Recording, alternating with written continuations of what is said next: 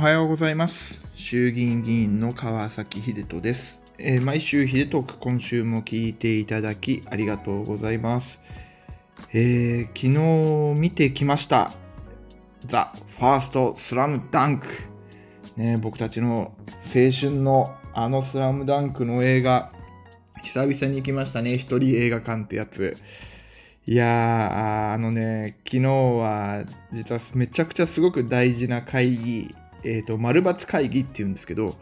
通称ね、丸抜会議っていう会議に出てたので、本当はね、この映画を夜6時半からやる会に行きたかったんだけれども、えっ、と、最終の9時20分、夜9時20分っていうね、まあ、いわゆるレイトショーってやつですね。それに行ってきました。あいや、よかったよ。あの、内容については言えませんが、控えめに言ってよかったです。はい。やっぱりね、あの僕ら世代のバスケといえばね、もう彼らですよ。もう湘北高校ですよ。もうジョーダンよりルカワですよ。ジェイソン・キッドより宮城ですよ。デニス・ロッドマンより桜木花道ですよっていうね、もうめっちゃ興奮してますけども。あのちなみに僕はね、えー三井久志、ミッチーが好きなので、えースポーツする時のね、背番号、サッカーにしても、バスケにしても、えー背番号は14番にしてます。えっ、と、さてさて、えー今日はですね、えっ、と、反省じゃなく検証なというタイトルでお話をしようと思います。えっ、とね、これはですね、僕がこう、今ね、一緒に働いてくれてる秘書のみんなにもう、口酸っぱく言っていることなんですけれども、まあ、よくよくね、聞く話なのかもしれませんが、まあ、PDCA を回せっていうこととイコールな話です。まあ、要はね、あの、失敗を放っておかずに、次成功するために、データとして蓄積して分析せえよっていうことなんですね。もうこんなんみんな、ね、言われなくてもわかると思うんですけどね。もう超具体的な話なんですけど、例えば、えー僕のこの政治のね、仕事関連で言えば、集客ですね、集客。えー国政報告会っていうものを、まあ、今年の9月末から10月にかけてやったんですけど、1周年記念って言って、まあ、正直ね、そんなに多くは集まらなかったんですね。特に鈴鹿は。まあこれ残念なんですけど。まあ、でね、あの、これ自体は、まあ、結果として受け止めているんですけれども、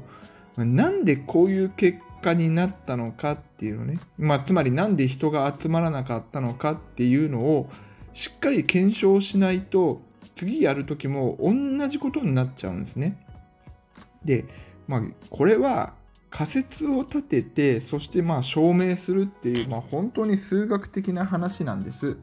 まあ、例えば、えーそうだな、えー開催時間は適切だったのか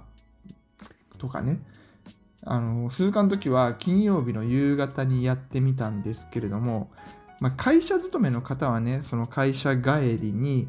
えー来れたかもしれないですけれどもやっぱり地域の年配の方々は来なかったんですね、まあ、来れなかったんですよねであればじゃあ今度はまあ土日の昼間にやってみて、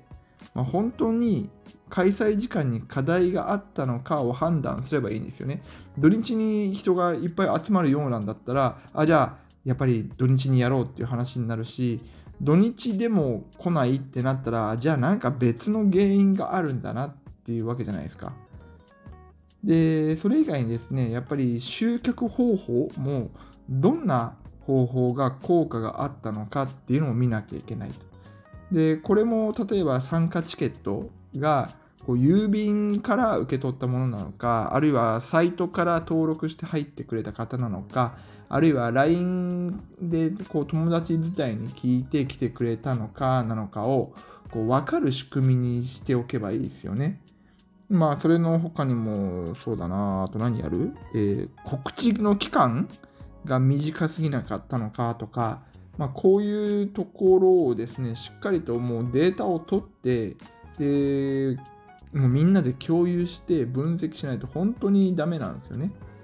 まあ、これは僕の国政報告会もそうだし、うんと例えば地元の JC とか YG なんかもそうなんだけど、まあ、単発のイベントじゃなくて毎年毎年ねなんかこう決まった時期にやるイベントがあるから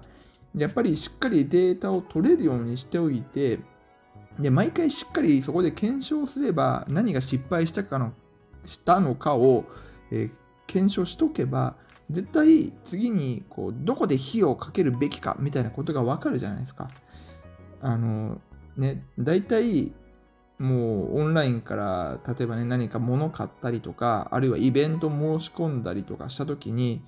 どこでこれを知りましたかみたいなアンケートってあるじゃん。病院行ったら問診票の下には絶対あるじゃないですか。まさにこれデータを取るために設けているんですよね。でこのね検証っていう言葉をね大体ねあの反省っていう言葉でやっちゃうからできなかったことをただただ列挙するだけなんですがね、これ反省ってね、やる、うん、あんま良くないよね。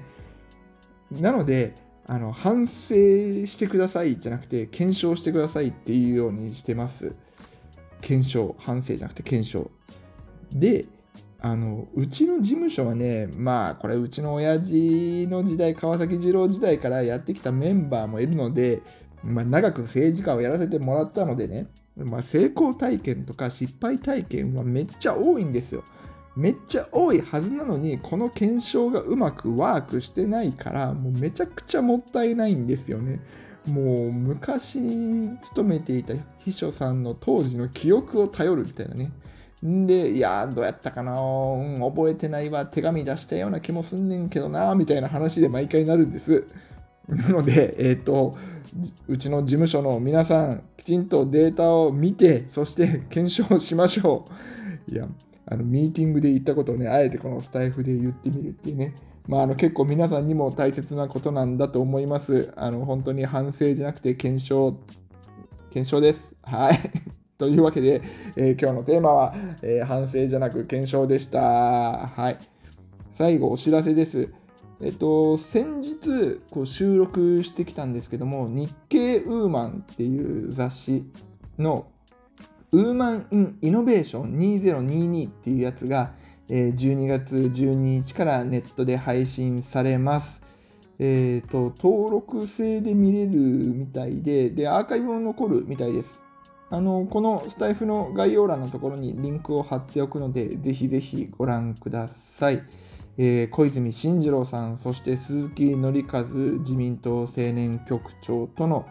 同い年トークです。えー、ぶっちゃけ嫁には聞かれたくないというトークでございます。えー、もし、え、よろしければ皆さんご覧ください。というわけで、えこれで終わります。また来週、さようなら。